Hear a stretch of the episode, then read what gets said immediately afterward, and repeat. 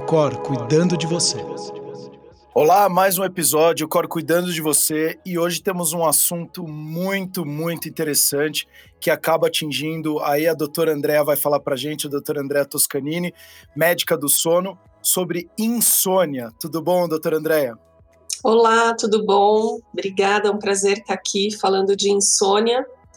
E assim, é a terceira doença do sono mais frequente, mais prevalente. A gente tem, foi feito um estudo em São Paulo há alguns anos, a gente tem praticamente 15% aí da população sofrendo de insônia. Se a gente pensar no sintoma de insônia, esse número aumenta para 20, 25% é isso que eu até te perguntar, e até desculpa te, te interromper, que era, uh, eu já li a respeito que mais de 50% ou 50% da população brasileira tem problema de sono, mas aí você vai agora falar um pouco sobre essa primeira dúvida. O que, que é insônia? Porque eu acredito que a gente tenha vários transtornos aí ou dificuldades para dormir, né? Então, o que, que seria insônia de fato? A insônia é assim: existe na classificação internacional dos distúrbios de sono uma modalidade que inclui dois tipos de insônia, basicamente, que é a insônia de curta duração e a insônia crônica. Então, a insônia de curta duração ela dura menos tempo e normalmente ela tem um motivo aparente, ela tem uma causa aparente e ela se resolve naquele período de tempo de 30 dias, 45 dias. A insônia crônica, ela precisa preencher uma série de critérios. E quais são esses critérios? São cinco. Então, é uma dificuldade para iniciar o sono, ou seja, a pessoa deita na cama e não consegue dormir no horário que habitualmente ela dormia. E isso é muito importante, porque às vezes a gente, por exemplo, toda a vida trabalhou, chega em casa, toma banho, janta e tem o hábito de deitar na cama por volta das 11. Aí um dia a gente aposenta e a gente quer deitar às 9 e meia. Só que toda a vida a gente deitou às 11, então não é porque eu quero dormir às 9 e meia e eu deito às 9 e meia e fico acordado até às 11 que eu tenho insônia. Né? Então a gente precisa respeitar aí todo esse hábito e esse comportamento que a gente traz. Então, primeiro ponto é isso: é a gente ter dificuldade para dormir, para adormecer no horário habitual que a gente dormia.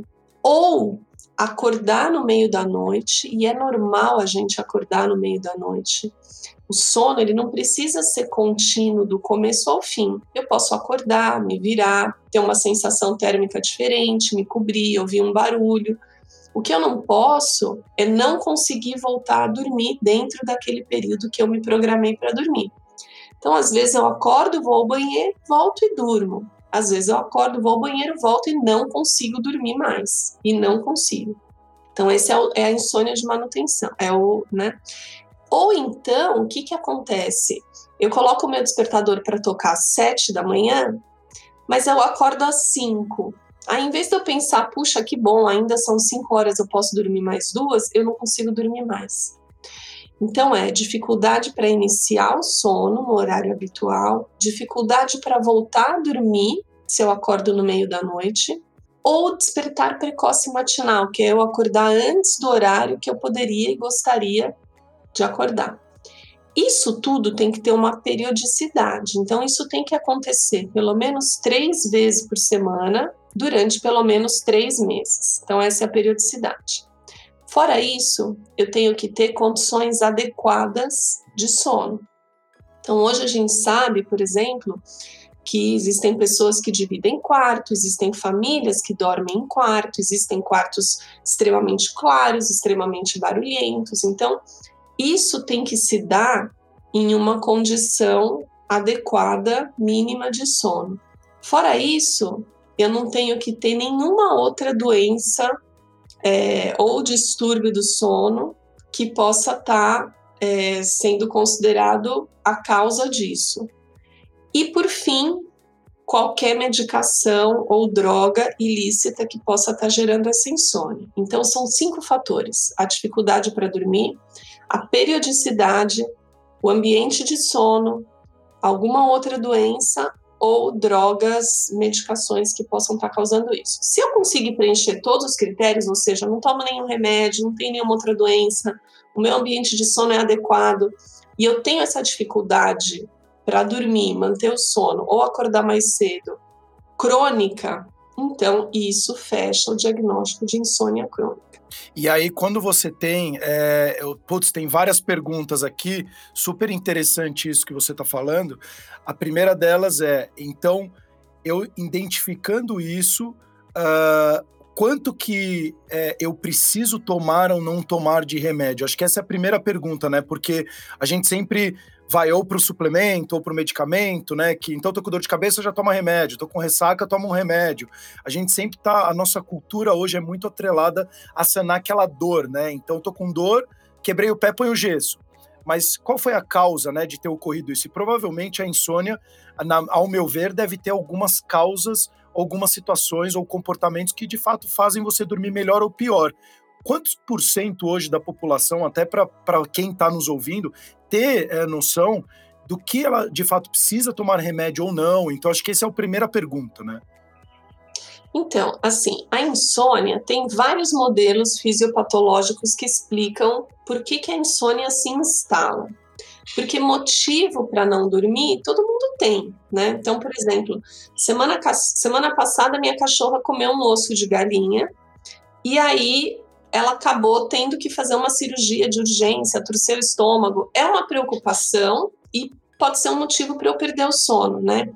Então, o que, que faz com que as preocupações adquiram um status tão importante ao ponto da gente perder o sono de uma maneira crônica, né? Porque tudo começa com um gatilho. Então, existe uma base que, que a gente chama de fatores pré-existentes. Então, cada um tem aí uma mochila com um determinado peso, certo? Que você vai carregando as coisas que você traz, né? Então, você carrega as suas experiências, você carrega o teu sexo, você carrega o teu gênero, você carrega os seus hábitos, você carrega todos os seus traços de personalidade, você vem carregando nessa mochila. Quando essa mochila chega em 2 quilos, aí você começa a ter insônia, certo? Então vamos imaginar o seguinte: que você, Sérgio, tem uma mochila que pesa meio quilo. Eu tenho uma mochila que pesa 1,8 kg. Então, assim, a sua chance de ter insônia é muito menor, porque você ainda tem um quilo e meio para colocar na sua mochila de eventos antes de você desenvolver insônia. Já a minha mochila, que eu carrego com todas essas coisas que algumas estão no meu DNA, algumas são inerentes à minha personalidade. Qualquer coisinha eu posso ter insônia. Então, a primeira coisa que a gente tem que entender é que cada ser humano tem os seus fatores pré-existentes individuais.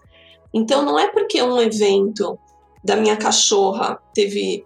O meu marido ficou sem dormir três dias, que eu vou ficar sem dormir três dias, porque a minha mochila tem um peso diferente da dele e a gente vai somando as coisas. Muito bem. Então eu quero, eu quero só fazer um, um uma, dar uma ênfase aqui para você que está nos escutando. Eu acho que vale muito essa reflexão que a doutora Andréa está passando, que é quais são os pesos que de fato você está carregando na sua mochila, que de fato você precisa carregar. Então vale primeiro um grande autoconhecimento aqui, que não necessariamente o problema do outro, se você não pode fazer nada, se é o problema do outro, cuidado de você também trazer para si várias coisas, vários pesos, que isso vai provavelmente impactar no seu sono. E aí você vai começar a, a trazer problemas muito piores na sua saúde, não só do sono, mas como a gente vem falando muito no, no, no, nos episódios de podcast, no nosso aplicativo e várias outras uh, uh, no nosso blog, é, e vários outros canais, que a gente fala muito que o sono acaba impactando em depressão, em perda de peso, na qualidade do humor, na produtividade, em vários, várias questões da sua saúde. Então, acho que já vale essa reflexão. Obrigado, doutor Andréa. E eu estou já refletindo bastante aqui quais são os pesos que, inclusive, eu estou carregando, que me fez, por exemplo, não dormir direito essa noite. E quais são os pesos que você que está nos escutando está, de fato, tirando o seu sono. Já reflita sobre isso. Obrigado. Pode continuar, desculpa. Ah, imagina. Então, e, e, uma coisa super importante também é que, assim, alguns pesos, algum, algumas características que estão, a gente não consegue mudar. Então, por exemplo, eu não consigo mudar minha religião, em princípio, meu sexo, minha idade, né? Para insônia, por exemplo, a gente sabe que as mulheres acima de 50 anos têm um risco maior. Então, tem algumas coisas que a gente realmente não consegue mexer, mas algumas podem ser trabalhadas sim. Esses fatores pré-existentes é o mais difícil da gente conseguir trabalhar, tá? Bom, aí acontece um evento, que é o que a gente chama do fator precipitante, que faz com que você desenvolva a insônia. Esse fator precipitante, durante muito tempo, a gente sempre associou a ele uma carga negativa, né? Então, como eu te falei, esse evento da minha cachorra, ou uma separação, ou uma demissão, ou uma morte, ou alguma perda, né? Só que hoje a gente vê que a insônia acontece também associada a muitos fatores que a gente atribui uma carga positiva. Então, o inverso de tudo isso, né? Então, quando você recebe uma promoção e aí você assume mais responsabilidades, você tem uma equipe para liderar, você tem uma meta para cumprir, ou quando você se casa, né, que você se depara com uma situação totalmente diferente, um ambiente diferente, um status social diferente, né, um status de casado que já te impõe uma série de outras responsabilidades. Ou quando você viaja, né? Então você fica ansiosa para viajar e preocupada o que, que vai ter, o que, que eu vou levar, o que, que eu preciso organizar. Ou quando nasce um filho, que é uma coisa maravilhosa e a gente muda totalmente a nossa vida. Então existem fatores e nem sempre eles são associados a um, uma carga negativa, que vão fazer com que você mude o seu padrão de sono ou com que você mude um pouco essa coisa da, da dependendo da tua personalidade, como você vai reagir a esse fator precipitante, mas o fato é que você começa a dormir a dormir diferente, né? E aí você percebe que você está dormindo diferente. E aí vem aquilo que a gente chama dos fatores perpetuantes, que são o quê? São comportamentos e hábitos que a gente começa a construir em cima disso e que acabam atrapalhando ao invés de ajudar. E quais comportamentos e hábitos são esses? Né? Então, por exemplo, vamos supor que a dificuldade é para iniciar o sono. Então, o que, que você faz? Você pensa, eu já não vou marcar nenhum compromisso social à noite, porque isso vai fazer com que eu fique mais agitado, vou conseguir dormir menos, eu vou reservar esse horário para dormir. Então, coloca lá um tijolinho. Bom, também não vou marcar nada de manhã, ou eu vou me poupar de fazer atividade física de manhã, porque vai que eu demoro para dormir, vai que eu preciso dormir, então já coloca mais um tijolinho. Vou começar a mudar toda a minha alimentação, porque acho que é isso que está me fazendo mal, coloca outro tijolinho. Vou comprar, é, sei lá, vou ouvir meditações, vou fazer, coloca outro tijolinho. O fato é que a gente começa a construir uma torre em cima desse fator precipitante e a gente vai se afastando cada vez mais daquela linha que era o divisor de águas entre eu dormir e eu ter insônia. E aí o que, que a gente precisa fazer, né? Então, o remédio, que foi o que você perguntou. A insônia de curta duração, né, é, é, a, é o momento da insônia onde a gente pode usar algum medicamento, só que sempre que a gente coloca um medicamento é começo, meio e fim. A gente nunca pode introduzir um medicamento na vida de uma pessoa, a menos que seja, por exemplo, um hormônio de tiroide, né? Uma pessoa que tem uma hipertensão, essas doenças crônicas, ok, mas falando em insônia, eu não posso colocar um medicamento se eu não estou fazendo um plano para esse paciente, né? Então, eu planejo introduzir essa medicação por causa disso, disso e disso, e planejo retirar essa medicação em tanto tempo. Então, é, nessa fase de curta duração da insônia, a gente pode usar algum tipo de medicamento com uma boa ação. O que acontece é que a gente muito dificilmente recebe um paciente com insônia nessa fase de curta duração. Por quê? Ou ela realmente teve uma curta duração e se resolveu, ou ela evoluiu para insônia crônica a ponto de incomodar tanto o paciente que ele chegou no meu consultório ou ele chegou no HC com esse quadro de insônia crônica. quando a insônia vira crônica, ou seja, quando passa esse período da insônia de curta duração, que normalmente é quando o paciente chega no consultório, ele não chega no meu consultório com insônia aguda. Né? Ele não chega para mim e fala, ontem eu não consegui dormir, o que eu faço? Não, ele chega para mim e fala, faz 10 anos que eu não consigo dormir. Ou não me lembro da última vez que eu dormi bem, não sei o que é um, um sono de boa qualidade. Então, isso quer dizer que faz muito tempo que ele está com esse padrão. Isso quer dizer que aquela pilha de tijolos dele está enorme. E aí, o que que, o que, que, a, o que, que é o ideal, né? O que, que é o padrão ouro de tratamento para insônia? É a gente começar a tirar esses tijolinhos um por um. Ou seja, eu preciso reconstruir aquele comportamento e aquele hábito daquela pessoa como era antes dela começar a ter problema para dormir. Então, a primeira coisa que a gente tem que fazer é tirar tudo isso. E, e é muito legal você falar isso, porque é, eu, eu, conversando com o Vitor Martinez, que é o coach, inclusive, do projeto da Alcor, e a gente vai fazer um episódio sobre o poder do hábito. É muito legal, porque eu conversando com ele, ele fala que o hábito, e, é, e foi uma surpresa para mim, ele tem a mesma dificuldade para o hábito ser bom ou ruim. Então, você que está escutando a gente, se você está com essas mudanças de comportamento para o bem ou para o mal, ele tem a mesma complexidade ou a mesma dificuldade. Então, não se prenda tanto, ah, é difícil, desde a, quando a gente fala, né, para emagrecer, para Uh, sempre essas coisas que a gente pensa pro lado positivo é muito difícil. Não, a pessoa também, quando vai fumar, ela não fuma já 20 cigarros de uma vez, 30 cigarros de uma vez. Ela começa com um cigarro, depois dois por dia, aí depois de um ano ela tá fumando um maço de cigarro por dia, mas leva um tempo. Então você que nos escuta, olha que interessante isso. Veja como que tá os seus hábitos para começar a mexer nesses tijolinhos e de fato começar a ajustar já o seu, o seu ritmo aí para você conseguir ter um sono um pouco mais tranquilo, né?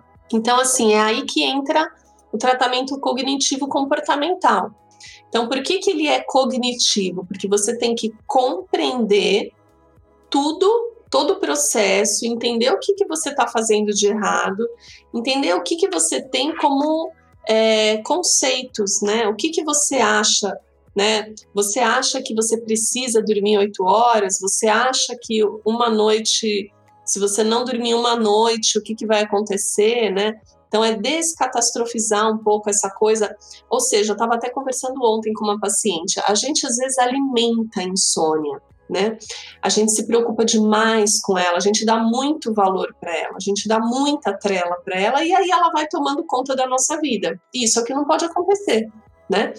Então a, então, a parte cognitiva da terapia cognitivo-comportamental é justamente isso: você compreender, é, entender o que, que você está fazendo de errado, por que, que você está fazendo errado, é, como que seria uma, uma forma menos penosa para você de encarar aquele comportamento, tudo, e tentar, junto com a pessoa que está te ajudando, construir novos conceitos e dar menos valor para insônia, enfim, compreender toda essa questão do sono.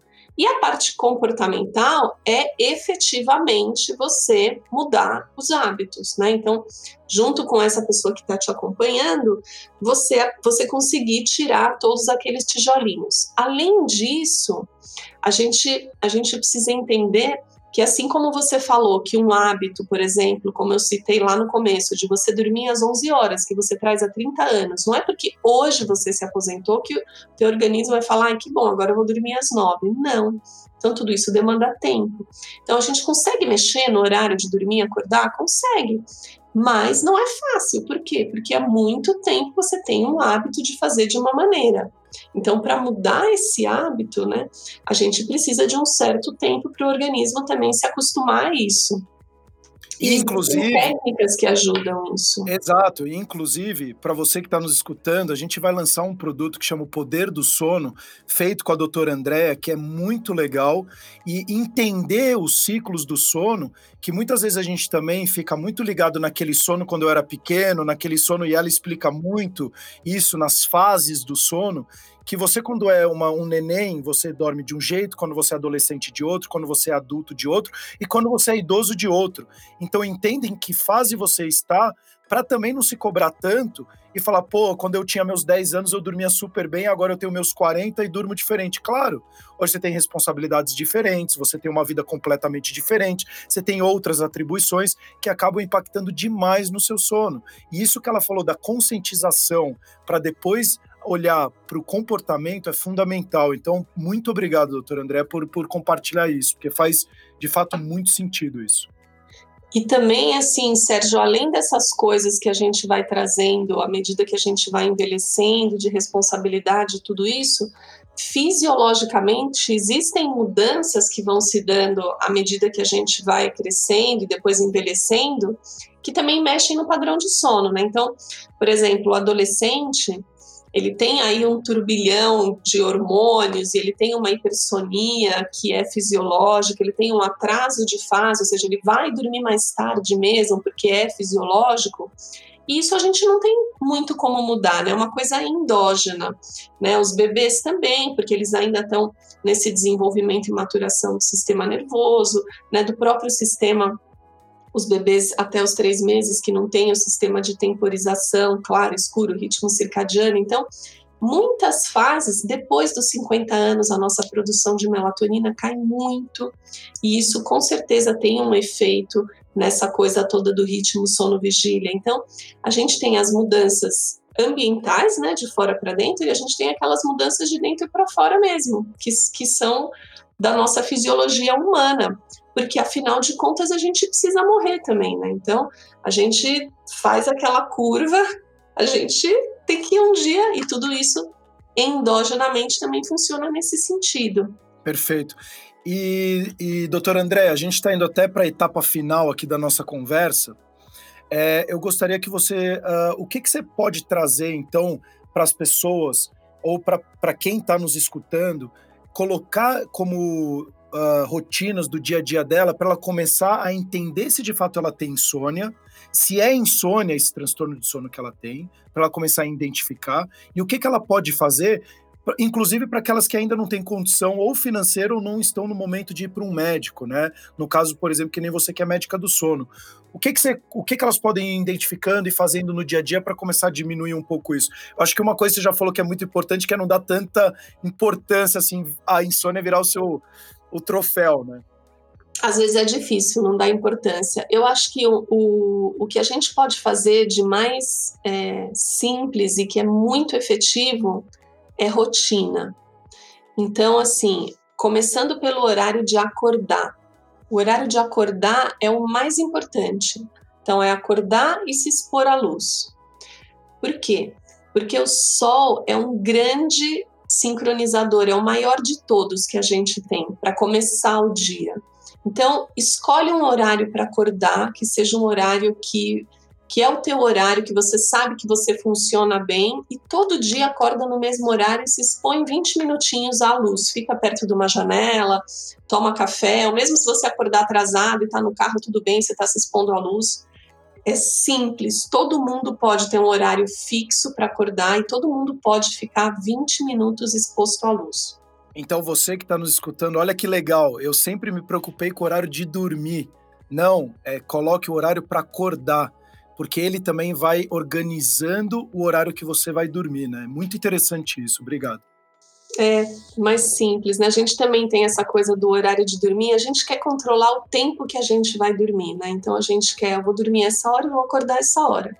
A gente não consegue controlar muito o horário de dormir, a menos que eu tenha uma rotina muito firme, uma rotina muito forte. Então, se eu, se eu é, estabeleço o horário de acordar, é, fisiologicamente, eu não vou conseguir ficar tanto tempo acordada por muitos dias. Então, eu vou acabar tendo uma rotina para dormir também, como consequência. Tem uma coisa muito legal da insônia que é o seguinte: às vezes a gente tem uma expectativa de sono que é diferente da realidade. E nós mesmos nos culpamos por não estar tá dormindo aquilo que a gente gostaria de dormir e mais ainda, por não estar tá dormindo igual, por exemplo, ao nosso parceiro de cama, ou nosso filho, ou nosso vizinho. Então, o que, que é importante eu saber é, e até isso é uma coisa que eu esqueci de falar lá no começo, que além de todos aqueles fatores para insônia, eu tenho que ter uma consequência diurna. Eu tenho que ter ou sonolência, ou cansaço, ou fadiga, ou dor, ou dificuldade de concentração, ou de aprendizado, ou memória, irritabilidade. Eu preciso ter uma consequência diurna. Então, assim, existem algumas pessoas, um grupo muito pequeno, a gente chama de dormidores curtos, eles dormem menos, porém eles não têm sintoma no dia seguinte. Então, isso não caracteriza insônia. Então, uma coisa fundamental para eu ter insônia é eu preciso ter sintomas no dia seguinte. Muito legal isso. Então, é, você que quando for para e a doutora Andréa fala muito isso, você quando for para a cama, tenta sempre ir com sono, né? Então, evitar o celular que tem a luz azul, que ela atrapalha muito na questão do sono. Então, quando você for é, tiver quiser assistir televisão, tenta assistir na sala e aí for batendo aquele sono, aí você vai para a cama para dormir. É muito importante fazer isso. Como ela fala, namorar ou dormir no máximo. O restante você deixa para fora. Eu já assisti o Poder do Sono, você tá dando spoiler. É, exato. então, é, então é, o restante joga para fora do quarto, da cama, para não atrapalhar seu sono. E, inclusive, baixe o nosso aplicativo nas, nas lojas tanto o Google Play quanto o Apple Store. Tem vários outros assuntos lá, não só sobre é, insônia, mas sono, ansiedade, saúde mental, produtividade. E também traga muito feedback e críticas para a gente poder cada vez fazer assuntos diferentes e também ou mudar alguma coisa que você queira que a gente mude também. Tem o nosso blog site, também tem as redes sociais da doutora Andréa Toscanini, que você pode ir atrás também dela, que ela também vai estar super à disposição para poder responder. Andréa, mais alguma consideração final? Não, quero que todos durmam bem.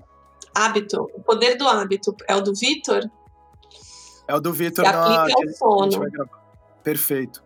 Então, para você que está nos, nos, ouvindo, saiba, o hábito ele tem a mesma complexidade para o bom e para o ruim. Então, tenha essa consciência e tente fazer o seu sono ser dormir, na verdade, com mais qualidade. Até os próximos episódios. Muito obrigado, doutora Andréia. E também vamos fazer vários outros episódios. O Cor cuidando de você. O Cor cuidando de você.